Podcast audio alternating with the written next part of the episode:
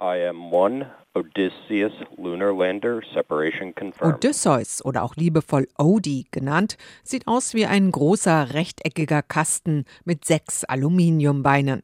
Er ist gut vier Meter groß und fast 700 Kilo schwer. Das meiste Gewicht ist Treibstoff. Odysseus uses a liquid methane and liquid oxygen main engine that can throttle down to perform its final descent to the lunar surface. Odysseus wird mit einer Mischung aus heruntergekühltem Methan und Sauerstoff angetrieben erklärt NASA-Mitarbeiterin Megan Cruz im Livestream.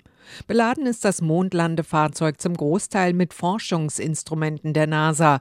Außerdem mit an Bord 125 Mini-Mondskulpturen aus Edelstahl des New Yorker Künstlers Jeff Koons, die benannt sind nach berühmten Persönlichkeiten wie Platon oder David Bowie. Die Mondmission ist Teil eines NASA-Programms, bei dem die Weltraumbehörde mit Privatfirmen zusammenarbeitet, um Kosten zu sparen. Dazu gehört auch das texanische Start-up-Unternehmen Intuitive Machines, das 2019 von der NASA beauftragt wurde, eine Mondlandefähre zu bauen. Ein Unternehmensvideo simuliert die Mondlandung. HDA scanning in progress. Safe sites found. Mit Hilfe von Kameras und Lasern soll Odysseus vorsichtig auf den Mond absinken. Landeplatz ist ein Krater, rund 300 Kilometer vom Südpol entfernt. Der Lander benutzt ein Messgerät, das dem menschlichen Innenohr gleicht. Es kann Rotation und Beschleunigung wahrnehmen. Die Flugüberwachung geht von einer Verzögerung von 15 Sekunden aus, bis die Bestätigung kommt, die weiche Landung auf der Oberfläche des Mondes. Falls Odysseus erfolgreich landet, wäre er noch rund sieben Tage lang funktionsfähig und könnte Bilder und Messergebnisse zur Erde funken. Two, one, ignition and liftoff. Go SpaceX.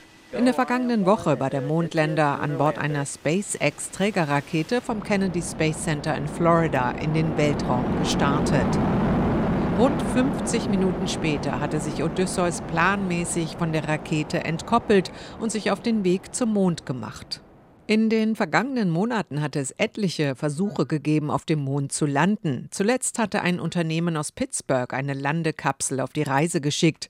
Wegen eines Antriebsproblems musste die jedoch aufgeben und verglühte ein paar Tage später in der Erdatmosphäre.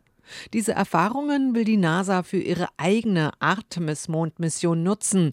Die Weltraumbehörde plant eine bemannte Mondumrundung für 2025. Schon ein Jahr später sollen erstmals wieder Astronauten den Mond betreten. Das langfristige Ziel der Artemis-Mission eine permanente Mondbasis als Ausgangspunkt für zukünftige Unternehmungen zum Mars. RBB 24 Inforadio vom Rundfunk Berlin-Brandenburg.